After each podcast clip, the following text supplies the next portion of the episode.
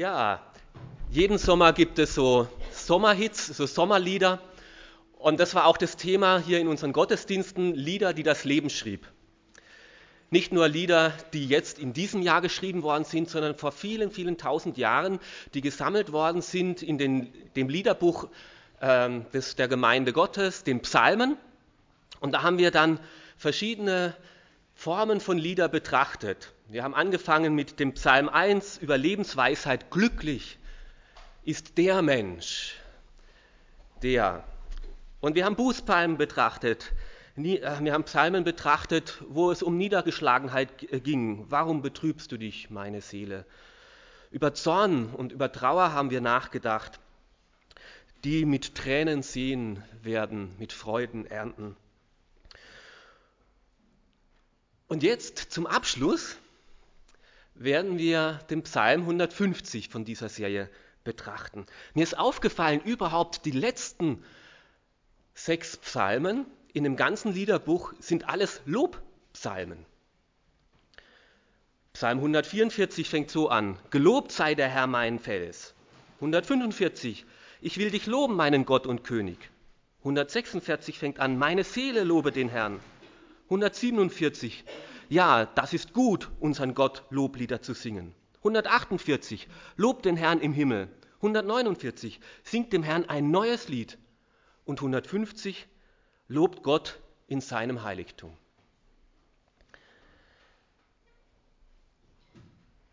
Und ich habe gedacht, was ist eigentlich Lobpreis? Was ist das, was hier diese Liedschreiber, diese Gedichtschreiber so wichtig war? Wie können wir den wahren, den einzigen, den lebendigen Gott adäquat anbeten? Was passt da und was passt da nicht? Worauf sollen wir achten? Was ist Gott selbst wichtig? So wie wir es gewohnheitsmäßig tun? Oder vielleicht doch besser so, wie wir es am Donnerstag getan haben. Da war hier eine ganz andere Gemeinde, ICF von Zürich da. Die waren nicht nur, die waren zu acht hier auf der Bühne und das war mit Lichtshow und so. Ist das vielleicht geistlicher, mehr Lobpreis? Psalm 150 zeigt uns, was Lobpreis ist und wie Gott möchte, dass wir ihn loben.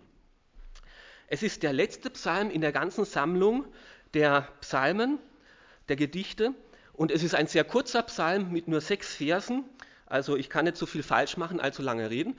Äh, das ist Danke, dass ihr jetzt nicht geklatscht habt, aber ähm, er gibt uns grundsätzlich Orientierung, die grundsätzlichen Ausrichtungen, worum es um Lobpreis geht und wie wir es als Gemeinde praktizieren sollen.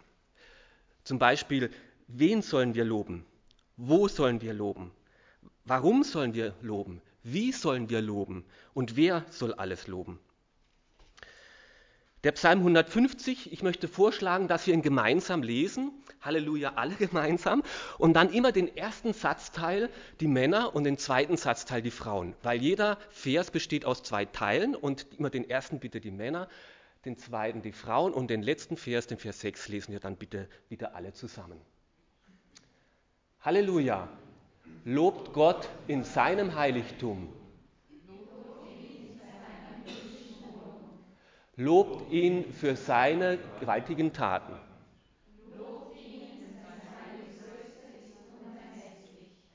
Lobt ihn mit Posaunen. Lobt ihn mit Pauken und Reigentanz. Lobt ihn mit Saiteninstrumenten und Flöten. Lobt ihn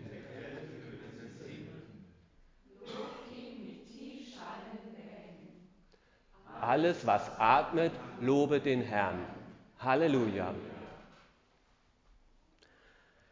Dieser Psalm, dieser kurze Psalm, diese paar Verse geben uns trotzdem eine fast ganzheitliche Darstellung von dem, was Lobpreis ist. Zuerst, wen sollen wir loben? Eines der besten Beispiele von Lobpreis, die ich je gesehen und je gehört habe. Leidenschaftlich, echt, hingegeben, ganzheitlich, gemeinschaftlich, euphorisch. Schaut es euch an.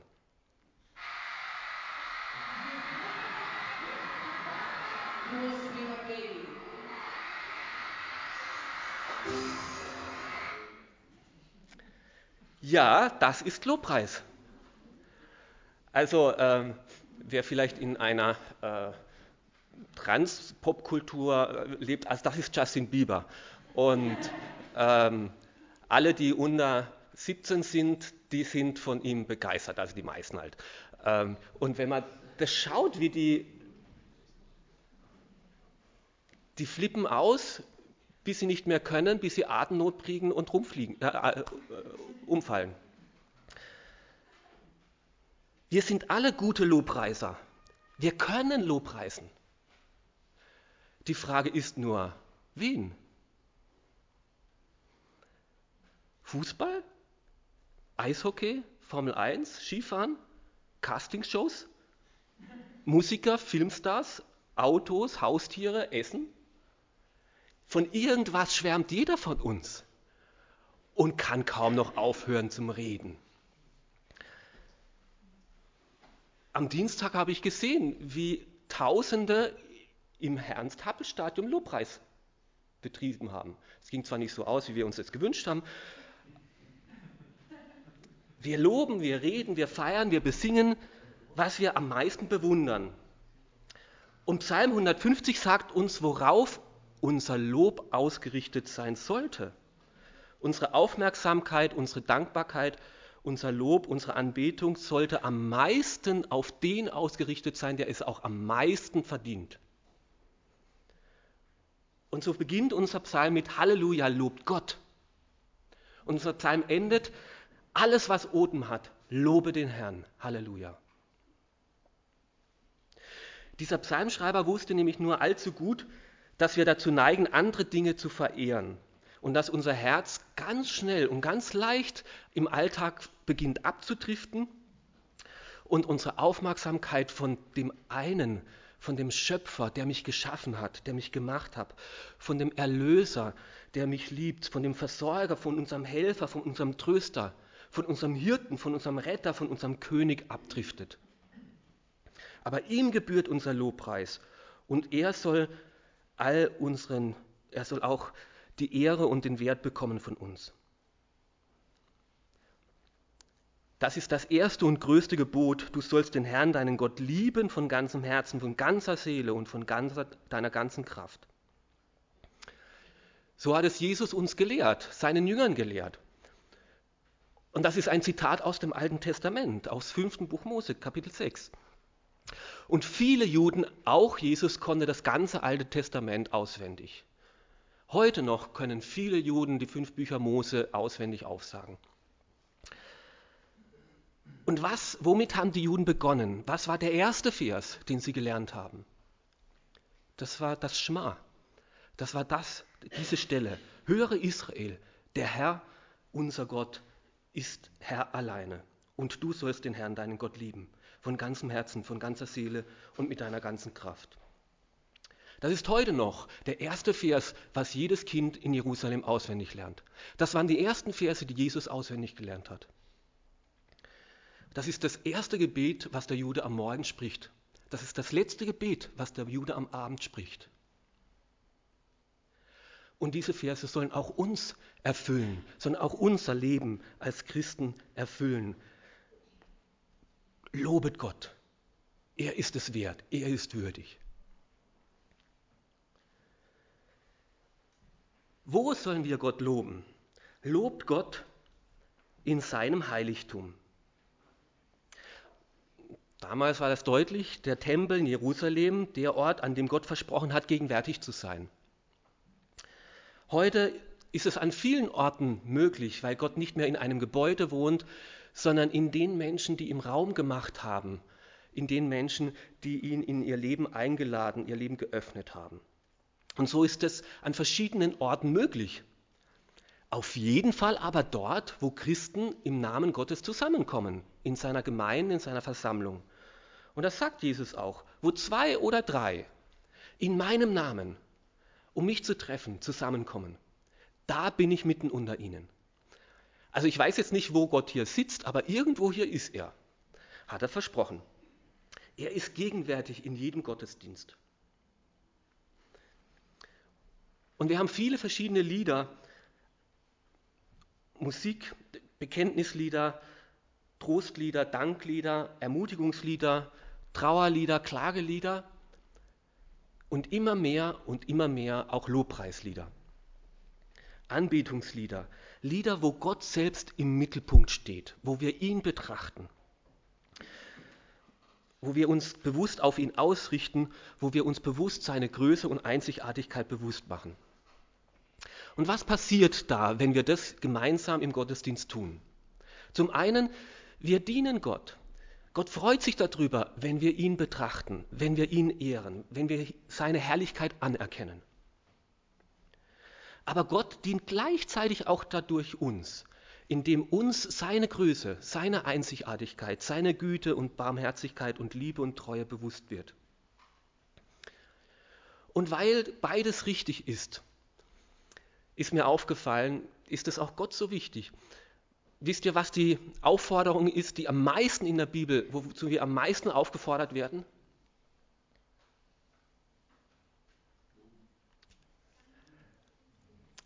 Beten, genau. Du zu beten. Wir werden aufgefordert zu beten. Und gleich danach, was die zweithäufigste Aufforderung ist, was wir tun sollen als Christen, als Gemeinde, zu singen. Wir sollen singen, Loblieder singen. Warum ist das so wichtig? Im Epheserbrief ist eine Stelle, wo Paulus uns das versucht zu erklären. Ermutigt einander mit Psalmen und Lobgesängen und geistlichen Liedern. Weil im Lobpreis ist nicht nur, dass ich Gott ehre und er sich darüber freut und er mir seine Größe neu ins Herz prägt, sondern es gibt auch eine vertikale Ebene. Eine Ebene, wo ich den anderen ermutige, wo er ermutigt wird, wenn wir miteinander Gott ehren, dass wir es uns gegenseitig zusingen, dass wir es voneinander hören. Auch er glaubt auch Gott, an Gott. Auch er hat eine Beziehung ihm. Auch er hält an ihm fest. Also mir persönlich ist es schon oft so passiert, dass ich müde und niedergeschlagen in den Gottesdienst gekommen bin, abgekämpft oder vielleicht ängstlich von irgendwelchen Dingen, die mich belastet haben. Und dann ist in der Gemeinde Lobpreis und ich denke, ich, mir ist mal überhaupt nicht nach Lobpreis zumute. Ich bin einfach nur ausgelutscht. Und dann singt man so Lieder wie Bleibend ist deine Treue, aber der Herr ist immer noch größer. Und dann singt man zuerst nicht mit, aber dann hört man diese Lieder. Und dann denkt man darüber nach. Und dann fängt man doch an mitzusingen. Und du gehst völlig anders aus dem Gottesdienst raus. Weil es wirklich stimmt, dass Gott treu ist. Weil der Herr wirklich größer ist. Und mein Blick, weil die anderen mir das zugesungen haben, wendet sich weg von meinen Problemen zu diesem gemeinsamen großen Gott. Manchmal brauchen wir nichts nötiger als die Ermutigung der anderen, dass sie uns mitstärken. Und das passiert durch Lobpreis, indem wir uns einander die Gnade und die Größe Gottes zusingen. Leider distanzieren sich manche in Krisenzeiten, wenn sie schweren Zeiten haben, von der Gemeinschaft der Christen. Aber genau das Gegenteil wünscht sich eigentlich Gott, weil wir genau dann die anderen brauchen, dass sie für uns glauben, dass selbst da, wo ich zweifle, ich noch höre und die anderen halten fest. Die anderen sind weiterhin unterwegs, die singen im Lobpreis Lieder. Und das Hören von ihren Liedern hilft mir, wieder neue Zuversicht bekommen und Kraft zu bekommen für meinen Glauben. Lobt ihn, auch in der Feste seiner Macht. Was heißt es? Lobt ihn. Andere Übersetzungen haben im Himmelsgewölbe oder in seinen himmlischen Wohnungen. Ja, Gott wäre auf unseren Lobpreis gar nicht angewiesen. Im Himmel wird sowieso die ganze Zeit gelobt. Die Engel, die himmlischen Mächte, es heißt sogar, dass die Sterne, das ganze Universum ihn verehrt und ihn anbetet. Und als Gott dem Johannes in der Offenbarung so einen kurzen Blick in die Ewigkeit, in die unsichtbare Welt eröffnet, da sieht er, wie die Engel vor der Gegenwart Gottes stehen und gar nicht anders können, wie heilig, heilig, heilig ist der Herr Zebaoth zu singen. Gott wird gelobt. Er ist verehrungswürdig und wir hier dürfen äh, uns daran beteiligen. Wir dürfen einstimmen. Jetzt schon dürfen wir uns daran beteiligen, was jeder, der an Gott glaubt, auch in alle Ewigkeit tun wird. Im Vater unser beten wir ja, ähm, Vater unser im Himmel, geheiligt werde dein Name und dein Reich komme, wie im Himmel, so auch auf der Erde. Wie im Himmel, so auch auf der Erde. Wie im Himmel jetzt schon Gott geehrt wird und verherrlicht wird, so sollen wir jetzt es auch schon auf der Erde tun. Es wird ja relativ wenig vom Himmel uns in der Bibel berichtet. Leider, ich hätte gerne manchmal mehr Einblick. Aber eins, was auf jeden Fall klar ist, im Himmel werden wir singen. Da wird Lobpreis sein. Also wenn du jetzt die Töne nicht triffst und es dir schwer fällt zu singen, einmal wirst du es können. Und nicht gezwungenermaßen, weil die Frau das will, dass du zu Weihnachten mitsingst, sondern aus tiefem Herzen, in voller Begeisterung, weil du nicht anders kannst, in der Gegenwart dieses herrlichen Gottes zu staunen und zu singen. Wofür sollen wir Gott loben? Lobt ihn für seine mächtigen Taten. Lobt ihn für das, was er getan hat. Er ist der Schöpfer. Na, stellt euch das mal vor. Die Giraffe war seine Idee mit dem langen Hals, das Zebra mit den Streifen und, und die lustigen Tiere, wo man sich nur abgrillen kann. Wie kam der nur auf die Idee? Oder die Sterne, die Größe des Universums, jede Schneeflocke einzigartig, jedes Blatt an jedem Baum eine andere Form. Es gibt kein Blatt, das gleich ist. Jeder Mensch mit eigenen Fingerabdrücken lobt ihn für seine mächtigen Taten. Dass er der Erhalter des Universums ist, dass es sich die Erde immer noch dreht, dass das mit den Entfernungen, den Abläufen, mit unserem Kreislauf alles funktioniert. Er ist der Versorger, er ist unser Arzt, er ist der Retter, der Erlöser. Er ist meine Hilfe, mein Hirte, mein Beistand, mein Tröster. Er ist wirklich zu loben. Nur manchmal empfinde ich das nicht. Manchmal spüre ich seine mächtigen Taten nicht so. Manchmal sind sie für mich so fern. Brauche ich dann, soll ich dann Gott nicht loben? Soll ich ihn nur loben, wenn es mir sowieso zum Danken zumute ist? Nein, Lobt ihn auch für das, was er an und für sich ist. Lobt ihn in seiner unvergleichlichen, gewaltigen Größe, ist der zweite Satzteil. Also nicht nur für seine mächtigen Taten und ob du sie gerade empfindest oder nicht, sondern für das, was er an und für sich ist. Wer ist er?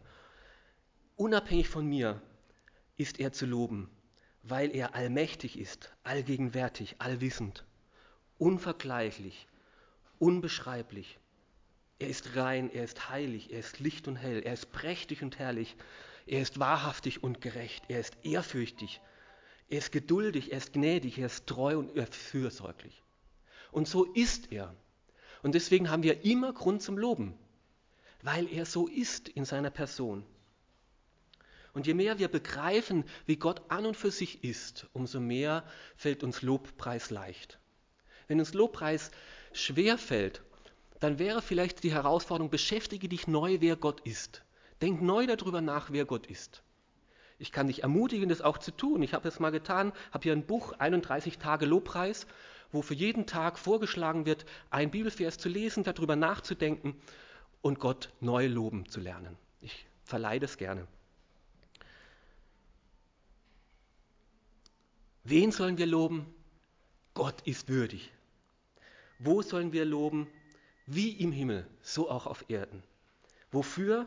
Für das, was er tut und für das, was er an und für sich ist. Und jetzt kommt die herausforderndste Frage, deswegen verwendet auch der Psalm die meiste Zeit darauf. Wie sollen wir Gott loben? Darum geht es ja, darum streiten wir uns ja am allermeisten. Wie, um das richtige Wie. Lobt ihn mit Posaunen, lobt ihn mit Hafen und Zittern. Also Dank und Lobgebete im Stillen oder äh, laut gesprochen sind gut. Aber etwas Musik dazu macht noch mehr her. Das ist noch besser. Das gönnt uns. Gesang und Musik verherrlicht noch mehr die Herrlichkeit und Größe Gottes. das kann es richtig gut zum Ausdruck bringen. Okay, Musik, soweit sind wir uns ja noch einig. Welche Art von Musik hörst du denn am liebsten? Bitte, sag's mir mal einfach. Klassische. Rock? Was? Pop, Rock?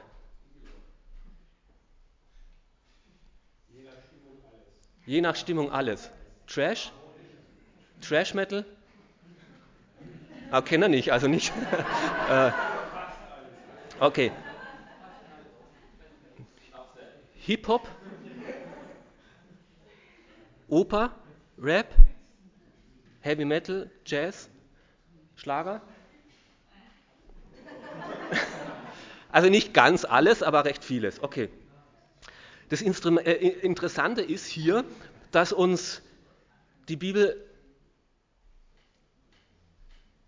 fast alles ermöglicht und zusagt. Hier werden sowohl Blasinstrumente als auch Streichinstrumente, Saiteninstrumente, als auch Rhythmusinstrumente äh, vorgestellt. Welcher Musikstil verbirgt sich dahinter? Bei Posaune denkt man vielleicht am ehesten an Ska oder sowas. Bei Hafen am besten vielleicht an Klassik. Bei Zither an Volksmusik. Äh, bei Saitenspiel an Rock bei Schlagzeug an Techno, bei Becken und Zimbel an Trash Metal. Welcher Musikstil ist jetzt der wirkliche, echte Lobpreis? Alle. Alle. Sogar Schlager, sogar Trash. Die Psalmen geben uns keinen bestimmten Musikstil vor, aber auch gar keinen. Und gerade da, wo wir am meisten Probleme haben, wenn es richtig laut wird, da betont der Psalmist nochmal das Extra mit klingenden Zimbeln, aber nicht nur, wenn sie dir noch gut klingen, sondern auch mit richtig schellenden Becken. Wenn du es schon als Lärm empfindest, kann es für den anderen immer noch Musik sein. Er gibt keinen bestimmten Rhythmus vor, keine bestimmten Harmonien, keine bestimmten Instrumente, keine bestimmten Lautstärken. Das ist alles eine Frage des persönlichen Geschmacks, aber nicht der Theologie. Jeder kann für sich selber das raussuchen und jede Gemeinde kann es für sich selbst raussuchen, wie sie Gott loben möchten. Aber behüte sich jemand, den anderen zu beurteilen oder die andere Gemeinde zu beurteilen, dass das kein Lobpreis wäre. Ob mit oder ohne Orgel. Ob mit oder ohne Schlagzeug, ob mit oder ohne Strom, ob mit oder ohne Bass, ob laut oder leise, ob Englisch oder Deutsch, ob alte oder moderne Lieder, ob Liederbücher oder Beamer, ob du eine gute Stimme hast oder nicht, ob die Töne, die, äh, du die Töne triffst oder nicht, es ist völlig egal. Solange du Gott lobst und es mit aufrichtigem Herzen tust. Die Frage ist nicht so sehr, wie der Lobpreis ist. Die Frage ist vielmehr, wie dein Lobpreis ist. Die Frage ist nicht so hinterher über den Gottesdienst zu reden, der Lobpreis war nicht gut. Dann frage ich, ja, wie war dein Lobpreis? Das würde ich gern hören. Ob du dein Herz Gott geöffnet hast ob du mit ehrlichem Herzen vor Gott gekommen bist. Lobpreis soll echt sein von ganzem Herzen. Und die Instrumente, die sind nur bestenfalls Unterstützung, Hilfe, eine Form zu finden, den einen wahren Gott zu verehren. Und deswegen kommt auch unser Psalm zuerst, Psalm 1 und 2, wer zu loben ist, warum er zu loben ist und erst dann wie. Und dann kannst du aussuchen, jetzt mit Posaunen oder mit Zittern oder mit Becken, das ist dein Ding.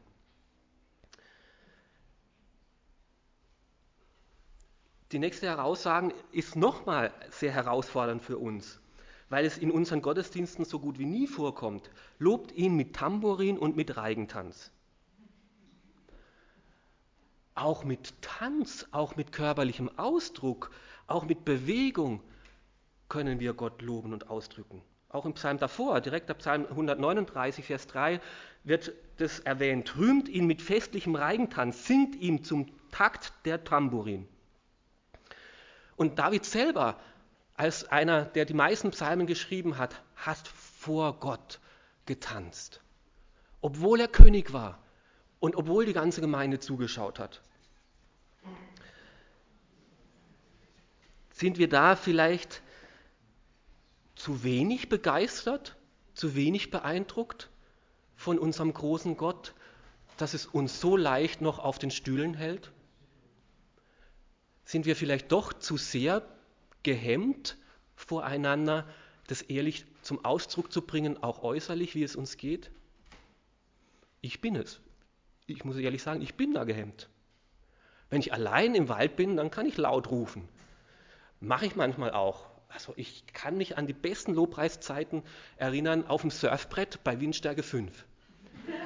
Ich habe gejaucht bei jeder Welle.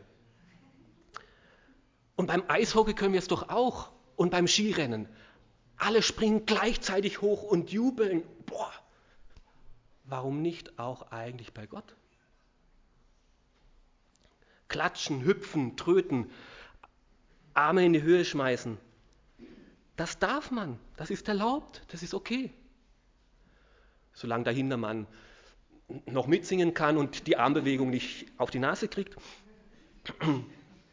Mit dem Verstand ergründen, wie groß, wie groß Gott ist und darüber nachdenken. Und mit unserem ganzen Wesen, auch mit unseren Gefühlen ausdrücken. Beides hat den Raum im Gottesdienst. Stehen, Hände halten, mit der Musik mitgehen, Augen auftun, Augen geschlossen halten. Alles ist okay, solange es dir hilft, dein Herz vor Gott zu öffnen. Und zum Schluss, wer soll Gott loben? Alles, was atmet, lobe den Herrn. Alles, was Odem hat, lobe den Herrn. Das, dieses Wort, alles, was atmet, was Odem hat, ist sehr interessant. Weil dass du überhaupt atmen kannst, das kannst du nur, weil Gott dir den Atem eingeblasen hat. Im 1. Mose, im Kapitel 2, da heißt es, dass Gott dem Menschen seinem Atem eingeblasen hat. Dass du atmest, dass du singen kannst, dass du Stimme hast, hast du von Gott. Und alles, was Stimme hat, alles, was atmet, soll ihn auch wieder loben.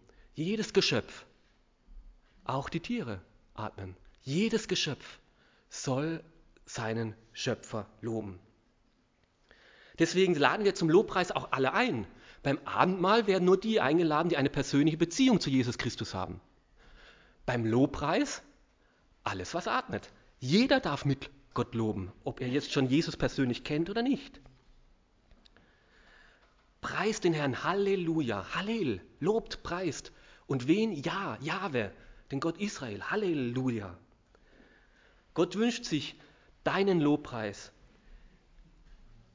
dass du ihn als König der Könige anerkennst, dass du nicht anderen Göttern deine Verehrung gibst, sondern Gott freut sich, wenn du ihn erkennst als den einen, den wahren Gott, dem, der es wirklich wert ist, anerkannt zu werden.